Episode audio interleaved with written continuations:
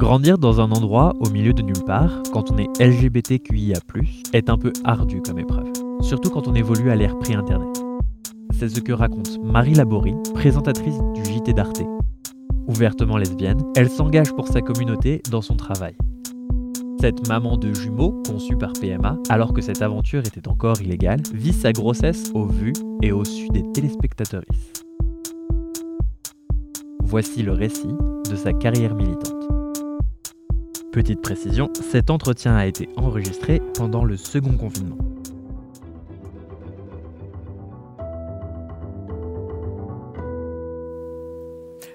Bonsoir à toutes et à tous, c'est Arte Journal, bienvenue. Euh, bah, je suis Marie Laborie, euh, je suis lesbienne, je suis journaliste, euh, j'ai 45 ans, j'ai deux enfants en garde partagée avec une autre maman. En 94, euh, j'avais 19 ans. J'étais plus tellement adolescente. Alors, en 94, j'étais pas out. Euh, et je pense que je n'étais mm, pas très sûre de ce que j'étais, en fait, à l'époque. Euh, je pense que dans, mon enfance, jusqu'à ma préadolescence, je pouvais pas mettre le mot lesbienne, mais je savais que j'étais amoureuse de mes copines. Et puis que l'adolescence a mis un gros coup d'arrêt à tout ça parce que j'ai voulu me conformer à ce qui existait autour de moi. Et, donc j'étais en plein questionnement. Donc en 94, j'avais pas du tout fini de me poser des questions. Euh, je savais, je sentais que j'étais attirée par euh, les femmes, les filles, mais je l'assumais pas tellement. Donc finalement, je pense qu'en 94, j'étais pas très, euh, pas très à l'aise, pas très heureuse, probablement pas très épanouie, quoi. Oui, oui, ça, je m'en souviens. Oui, c'est une interview que j'avais faite pour SOS Homophobie. Et il se demandait ce que c'était euh, d'être euh, jeune, très jeune en 94. Or, en 94, moi j'avais 19 ans, donc j'étais plus très très jeune en fait. Donc ils m'ont dit, mais c'est pas grave, parle de ton enfance, ton adolescence, donc ça remonte encore plus. Et donc je racontais comment euh, bah, c'était avant Internet, incroyable, et que dans un petit village, une toute petite ville de province, je peux me sentir très très très seule en étant lesbienne, et que donc je cherchais tout des preuves de des preuves de lesbiennitude, on va dire. et donc, notamment à la télé, au cinéma, enfin dans les films qui passaient à la télé. Et je regardais, euh, c'était les 7 jours euh, et, Télérama pour repérer les films qui pouvaient parler de lesbienne. Or, on disait jamais le mot lesbienne on disait jamais histoire d'amour entre femmes, jamais. Donc, c'était toujours des, des, phrases sibyllines qui tournaient autour du pot pour dire euh, que c'était une histoire d'amour entre femmes. Et j'avais appris, et je pense que plein d'homos ont fait pareil, j'avais appris à déchiffrer.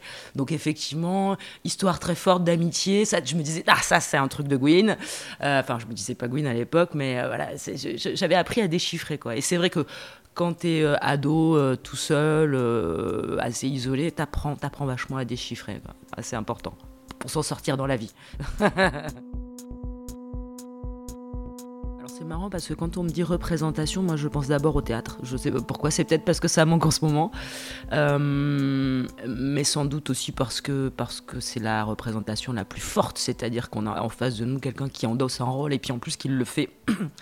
Euh, devant nous, devant nos yeux, donc c'est une mise en danger terrible et finalement c'est pas mal de penser à ça parce qu'effectivement, euh, après, je vois très bien de quoi tu veux parler. Tu, veux parler de, c'est ce qu'on dit en anglais, role model. Euh, et, que c'est. Euh, c'est ça qu'on recherche, c'est ça que je recherchais quand je recherchais des représentations. Je recherchais des gens qui vivent la même chose que moi dans ma chair et, qui, et qui se mettent en scène pour que je puisse savoir que moi j'existais. Enfin, il y avait un truc comme ça. C'est voir des gens vivre. Euh, ma réalité faisait que ma réalité était vivable. Euh, et ça m'a énormément manqué parce que parce que parce qu'il n'y en avait pas du tout. Il y en a un peu plus maintenant. Il n'y en avait pas du tout à mon époque où vraiment si peu il fallait être lettré pour euh, pouvoir connaître Virginia Woolf. Moi, j'avais 14 ans, je connaissais pas. oui, alors bon, je vais pas pleurer dans les chaumières, mais oui, oui, mes parents et vivent, vivaient et vivent toujours dans une petite ville du sud-ouest et qui, euh, de par la géographie, est assez éloigné d'une euh, quelconque ville de taille relativement importante où il, puisse, il aurait pu y avoir euh, une vie alternative, disons. Et pour se déplacer, c'était compliqué. ben, y a pas, tu prends pas le train aussi facilement. Enfin, voilà. Donc, tu t'as pas le permis. Tu pars pas avec des copains en voiture. bon, donc oui, oui, c'était un, isolement très très fort. Il y avait donc pas Internet. La seule échappatoire, c'était le cinéma. Et encore, il fallait qu'il y ait un cinéma. J'avais de la chance, il y en avait un, mais enfin, la plupart des petites villes n'en ont pas comme ça. Donc, ouais, ouais, vraiment, c'était un, isolement terrible en vrai. Hein. Mais tu as raison quand tu dis bizarre, euh, c'était mots, mais c'était les miens et c'était même pire que ça. Moi, je me disais que j'étais anormale, je me disais que j'étais folle, je me disais qu'il fallait que je meure, tout simplement.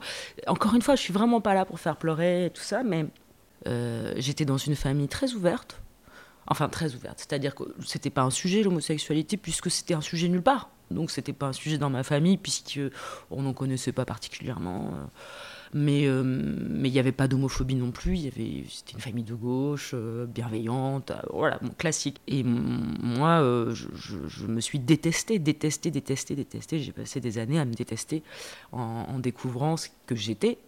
Et j'ai retrouvé des écrits où je, où je dis texto, je veux mourir, je, je, je ne vois pas d'issue à ça. Alors en plus, tu ajoutes à ça l'adolescence, ça va pas je me sentais extrêmement seule. J'avais, je comprenais rien à ce que vivaient les, filles autour de moi. Euh, les garçons m'ignoraient. Euh, je me trouvais laide. Enfin, mais c'était vraiment. Moi, j'ai aucun bon souvenir du collège et du lycée. Les gens me disent, mais c'est l'époque bénie, mais, mais, mais, mais jamais, jamais. J'ai détesté ce ces moments-là, moi. Détesté faut pas trop se leurrer, c'est-à-dire que là on parle des représentations, je sais que ça m'a manqué beaucoup, j'ai été très très malheureuse, mais euh, le jour où j'ai fait mon coming out, où je l'ai vécu et tout, je pensais ouf, tout va aller mieux.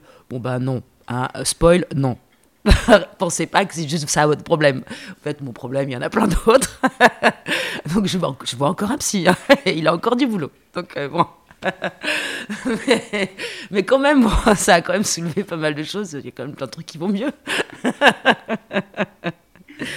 Euh, euh, qu'est-ce que je disais? Oui, oui.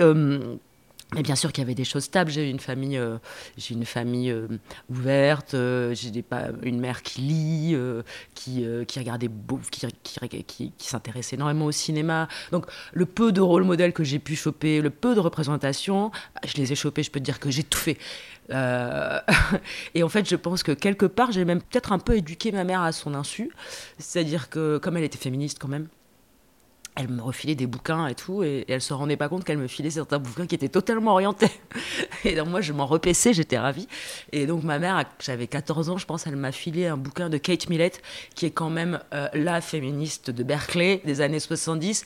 Et ce bouquin, c'était, je pense, le seul véritable bouquin complètement lesbien qu'elle a écrit, qui s'appelle Zita, qui est une histoire affreuse évidemment, mais j'ai pu faire les études que je voulais, j'ai pu partir, j'ai pu, mes parents avaient les moyens de me permettre euh, d'aller vivre ailleurs, euh, enfin en tout cas de, quitter euh, les 10 km autour. Voilà, donc j'ai eu de la chance quand même, bien sûr. Je crois que tu as raison, que je, je, fais ce que j'aurais aimé avoir quand j'étais plus jeune. Euh, en tout cas, mon engagement, tout découle quand même de l'engagement dans Pink. Euh, et quand je suis rentrée à Pink, je l'ai fait pour m'amuser, il faut quand même être très honnête, pour être heureuse d'être entourée de lesbiennes et de PD. Euh, voilà, clairement, je trouvais ça génial, quoi, de, pouvoir faire et mon métier et être avec des gens qui me ressemblaient. C'est quand même, euh, c'était un peu très nouveau, quand même. Euh, mais je l'ai aussi fait parce que je, je, je, je croyais vraiment à, l'importance de la représentation et que ça m'avait manqué. Et, et, et j'ai pas eu tort parce que 15 ans plus tard, j'avais, j'ai des jeunes femmes qui viennent me voir en me disant Je te regardais quand j'étais adolescente. Euh, et, ou même des jeunes hommes d'ailleurs, mais euh, qui me confortent dans ce choix-là. Donc je suis, euh, je suis contente. Et donc tout part de là, tout part de Pink. Et après, ben, tu peux, je pouvais plus reculer. Enfin, tu vois, j'étais à Pink. en fait, j'étais out depuis bien plus longtemps, mais comme j'étais à France 3 en Normandie, ça ne se savait pas ailleurs. Mais à Pink, il y a eu un retentissement, on va dire, entre guillemets, national. Et donc, euh, je ne me suis plus arrêtée une fois que j'ai commencé et on m'a sollicité.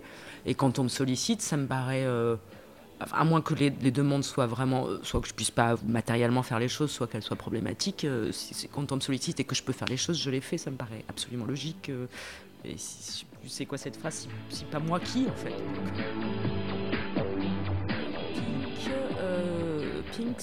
Ça s'est créé en 2004.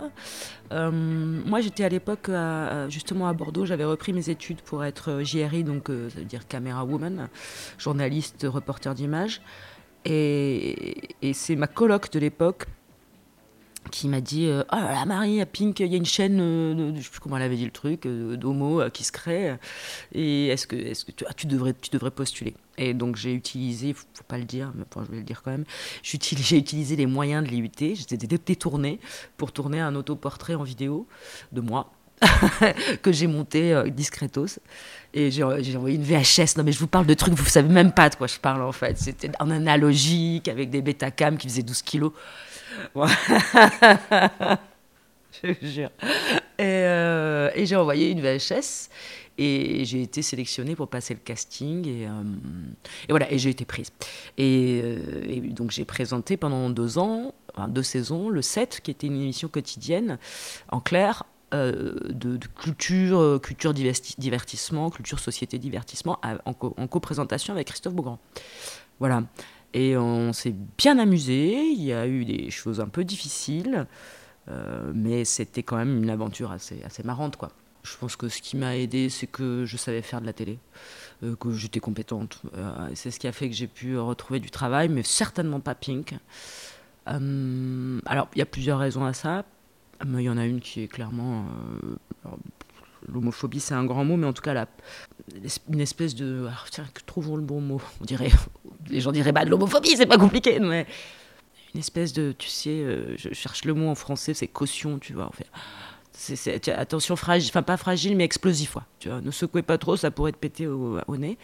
Euh, non, enfin moi, quand, Pink s'est arrêté, euh, j'ai cherché du travail à la télé, hein, parce que c'est ce que je faisais j'ai clairement senti, on m'a fait clairement sentir que non, ce serait compliqué, que parce que si les gens me reconnaissaient, ben c'était embêtant. Enfin, et puis euh, et puis on m'aura jamais dit, on me dira pas les choses en face, on te dira jamais, on te prend pas parce que t'es Gwyn, mais enfin bon, je sentais clairement que ça mettait pas les gens très à l'aise. Euh, ça a été, ça, pas été très simple dans le, le suivi, euh, la suite de Pink. J'ai pas retrouvé du tout des choses à la hauteur de ça. je veux dire, techniquement dans les responsabilités que j'avais. Je suis vraiment redescendu en bas de l'échelle. Je l'ai accepté, hein, mais euh, c'était, c'était, pas très simple. Tu poses une autre question qui est, euh, en tant que lesbienne, aborder des sujets euh, qui traitent d'homosexualité, des LGBT, des tout ça. Ça, c'est assez pénible et c'est une réalité que je vis encore aujourd'hui. C'est que, c'est que T'as vraiment l'impression que c'est des sujets qui ne concernent pas les rédactions parce que parce qu'il y a une majorité d'hétéros là-dedans, voire d'hétéros d'un certain âge, voire d'hétéros blancs d'un certain âge. Ça commence à faire beaucoup de biais, mais sauf que c'est nous qui avons les biais, tu comprends, c'est pas eux. et, euh, et euh, si, si, si, si, moi je suis très fatiguée de ça. Je, baisse les bras souvent, je t'avoue, parce que j'en ai marre d'être la lesbienne de service qui dit qu'il faut traiter ces sujets-là. C'est une réalité, c'est vraiment. Euh, vraiment important. Et c'est pour ça que euh, quelquefois j'ai envie d'écrire sur le mur de la JL euh, sur Facebook en disant vous voulez pas appeler ma rédaction? J'en ai marre. J'en ai marre de leur dire que il faut traiter la PMA au Sénat il faut euh, il faut arrêter de mégenrer les trans j'en ai marre de faire ça.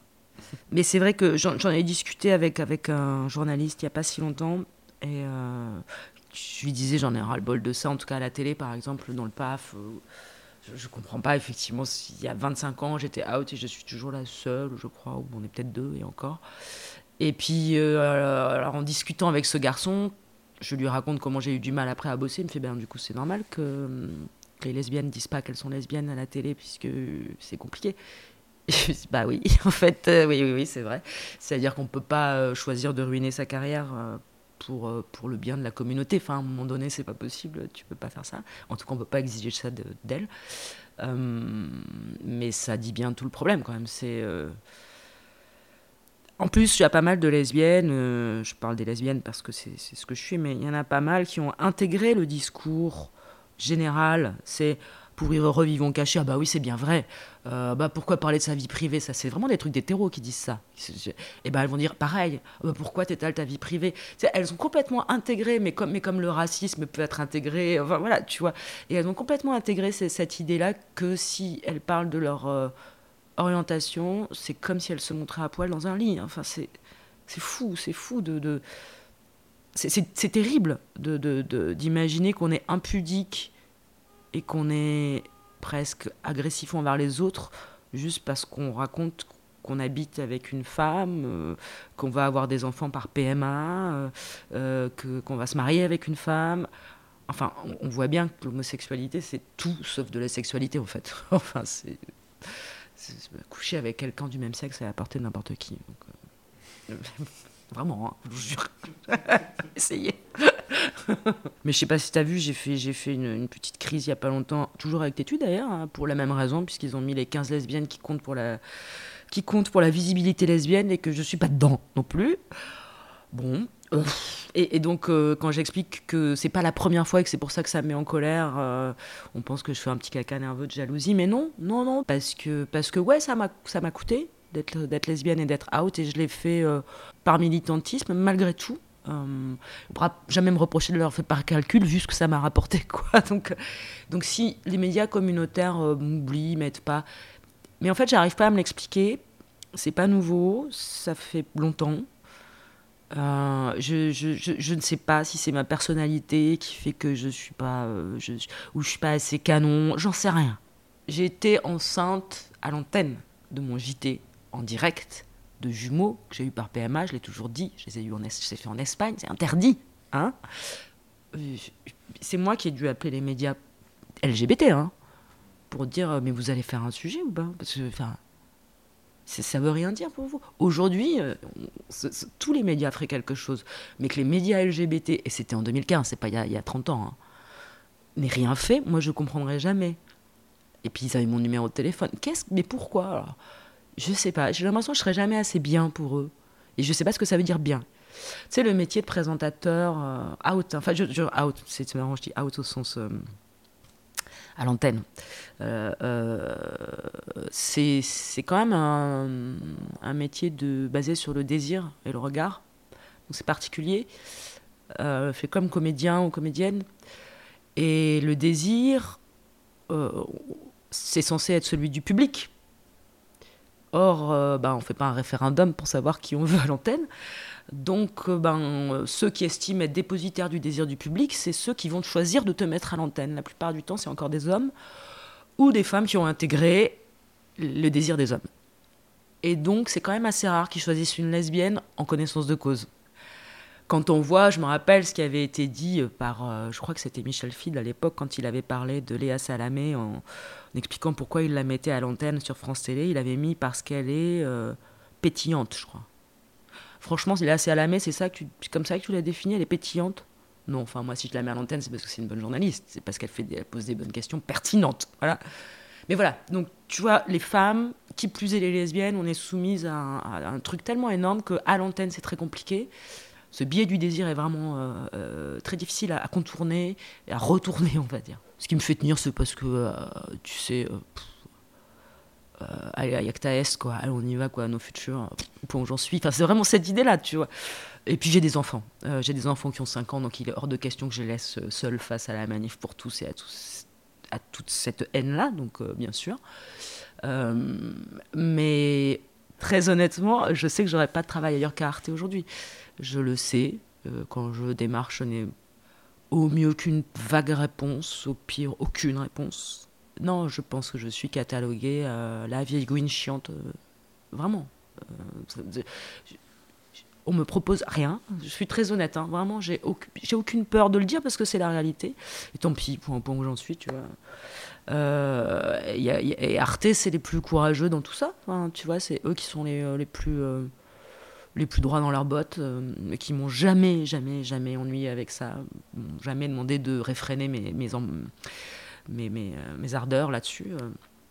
Jamais eu de problème. Mais très sincèrement, on vient pas me chercher par ailleurs, quoi. Tu vois, je, je non, non, c'est alors, euh, bon, je suis peut-être pas la meilleure des journalistes du monde, hein, je, le sais bien, mais euh, quand même, ça me pose un tout petit peu question. Moi, je t'avoue que le, JT, je le, je, le maîtrise pas mal maintenant et que j'aimerais bien pouvoir, euh, pouvoir avoir une autre, autre corde à mon arc, à mon arc qui, qui est en plus une corde que j'ai déjà jouée, c'est-à-dire celle de, la d'émission culturelle. J'aimerais bien revenir un peu à, mes premières amours et puis parce qu'en plus Parce que moi, ce qui m'a toujours plu dans la culture, c'est qu'évidemment, c'est la société en même temps. C'est que tous les sujets sont abordés, donc euh, c'est tout à fait journalistique. On, aborde des, questions extrêmement présentes dans nos sociétés de tous les jours. Ça, j'ai adoré faire ça chez Pink. J'ai adoré faire ça quand je faisais la culture sur Arte. C'est vrai que j'aimerais bien pouvoir retrouver un peu ça. Chez Arte, ce serait idéal, puisque c'est logique que je sois sur cette chaîne. Enfin, je suis, je suis d'accord avec, la ligne éditoriale de la chaîne, ce qui est énorme. Euh, donc, donc mon évolution, si ça pouvait être celle-là, ce serait vraiment super.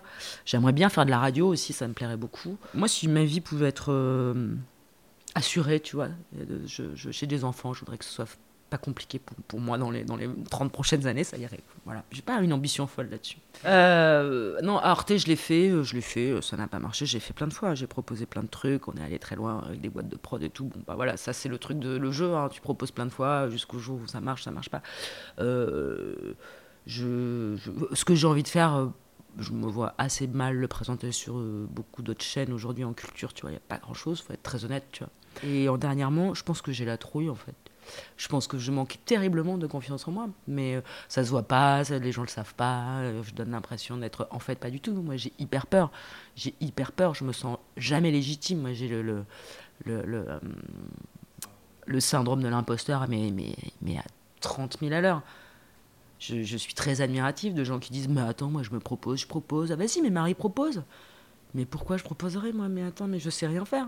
Mais c'est tout de suite ma première pensée. Ça fait rigoler les gens, mais c'est vrai. Hein et ça fait 45 ans que ça dure. Enfin, c'est. Euh, mais ouais.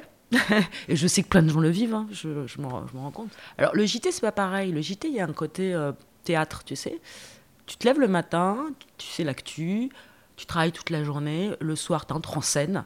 Tu es à fond la caisse pendant 20 minutes et après c'est fini. Et tu recommences le lendemain. Mais c'est un savoir-faire. Hein. dire il y a des gens qui savent pas du tout faire ça et qui n'aiment pas ça.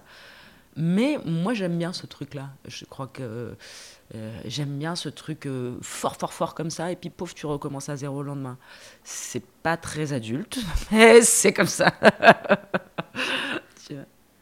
euh, moi j'ai pas cherché à présenter le JT j'ai cherché d'abord à faire ce métier-là, quoi. Enfin, quand même, tu vois, je pense que euh, présenter le JT, ça sert. Enfin, faut quand même être journaliste avant, quand même, tu vois, pour éviter de trop te planter, de d'être que dans la représentation. Euh, c'est vraiment des écueils très dangereux pour ce métier-là, je pense. Être lesbienne et être très bonne journaliste, ça, par contre, c'est possible. On, le sait, il y en a plein. Donc, il euh, n'y a, a, aucun problème. Enfin, je, conseillerais à, toute, lesbienne et toute personne d'y aller, d'y aller à fond. Euh, mais tu vois, je te disais que la présentation de journal, c'est un peu comme du théâtre. Euh, tu connais beaucoup d'acteurs ou d'actrices, de comédiens et de comédiennes qui sont out. Moi, j'en connais quasiment pas. Et des lesbiennes, encore moins que des PD d'ailleurs. Euh, donc, je ne sais pas ce que je conseillerais à une jeune lesbienne. je ne sais pas si je lui conseillerais d'être out. C'est terrible, mais je ne suis pas sûre. Moi, enfin, très honnêtement, je pense que ça va vachement bouger. En dehors de toute. Euh, là, on parle pas de politique et tout ça, parce qu'on ne sait pas ce qui va se passer quand même, c'est un peu flippant. Mais je veux en mouvement de société, je pense que ça évolue et ça va évoluer, et ça va continuer. Je, euh, aucun doute là-dessus. Je pense que tout part de, la relation. Euh, quand même homme-femme, hein, je pense, et que ça bouge, ça va bouger c'est très anecdotique ce que je vais dire, mais je pense que c'est intéressant. J'en parlais je parlais avec ma mère, je suis allée chez mes parents il n'y a pas longtemps, je parlais avec ma mère et on parlait euh, euh, des affaires d'inceste, euh, d'agression sexuelle, voilà, qui ont, qui ont défrayé la chronique récemment. Et ma mère, effarée, me disait Mais enfin, mais enfin, mais tous les hommes n'ont pas, envie de baiser des, des gamines, enfin, qu'est-ce que c'est? Et je dis Bah écoute, dans ta génération, dans ma génération, peut-être un peu, pour des raisons qui ne sont pas liées au fait d'être un homme, tu vois, et d'être un homme hétérosexuel, à une culture. Disais, écoute, rappelle-toi des paroles de chansons que tu écoutais dans les années 70, ça parle que de petites filles, par exemple. Paul Narev, Petite fille de ma rue, euh, regarde les films, euh, Gamine, euh, les, Ferré, tout ça. Il fallait baiser des gamines, des jeunes femmes qui avaient l'air qui avait l'air totalement ingénu. C'était vraiment le truc. Aujourd'hui, tu n'entends plus une seule chanson comme ça.